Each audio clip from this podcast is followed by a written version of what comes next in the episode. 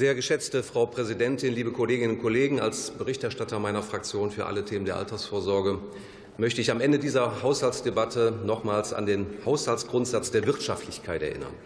Dazu möchte ich Ihnen eine zugegebenermaßen fiktive Geschichte erzählen. Ein Ehepaar, 52 und 50 Jahre alt, sind beide pflichtversichert in der deutschen Rentenversicherung und zusätzlich wurde vor 20 Jahren eine Riester-Rente abgeschlossen. Unser Paar möchte in 15 Jahren in den Ruhestand treten und um ihr Alterseinkommen aufzubessern, möchten sie Geld am Kapitalmarkt anlegen und hoffen dabei auf eine verlässliche Rendite von 5 Prozent. Geld, das sie nicht haben. Und so gehen die Eheleute zu ihrer Hausbank und wollen sich 500 Euro leihen.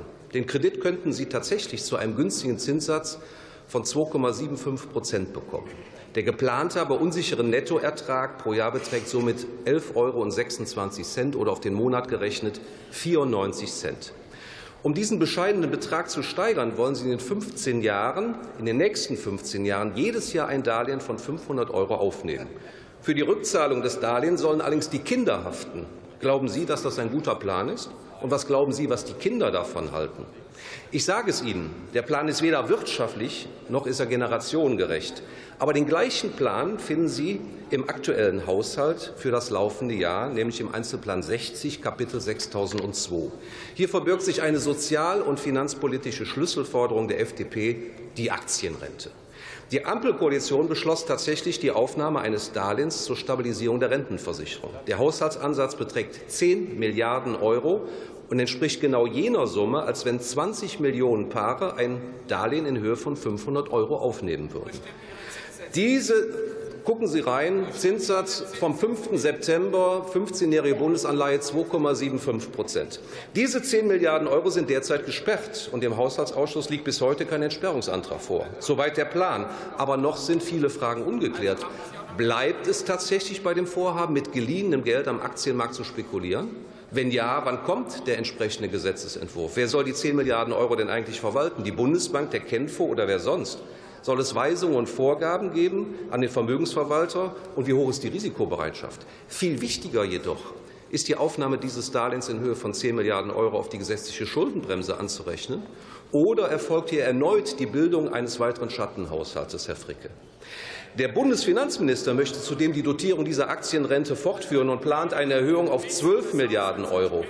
Im aktuellen Haushaltsentwurf fehlt jedoch ein entsprechender Haushaltsposten. Und ich frage die Bundesregierung, was sie sich eigentlich von diesem Vorhaben versprechen. Zu den Fakten. Die gesetzliche Rentenversicherung zahlte im vergangenen Jahr ca. 360 Milliarden Euro an Renten aus. Demgegenüber standen rund 276 Milliarden Euro an Beiträgen. Die Differenz trug der Bundeshaushalt. Wenn Sie sich nun 10 Milliarden leihen, dann zahlen Sie tatsächlich, Herr Fricke, 2,75 Prozent.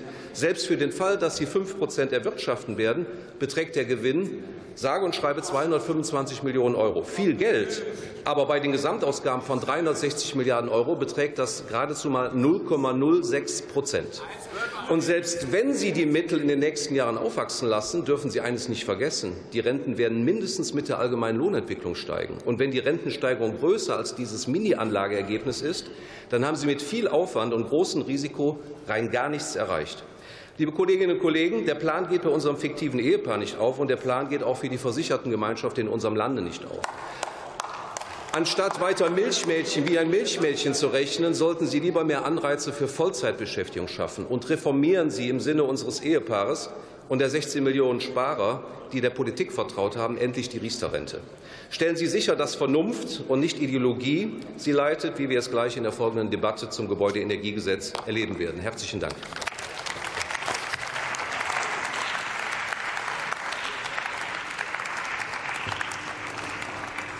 Und der letzte Redner in der Schlussrunde ist für die SPD-Fraktion Dennis Rode.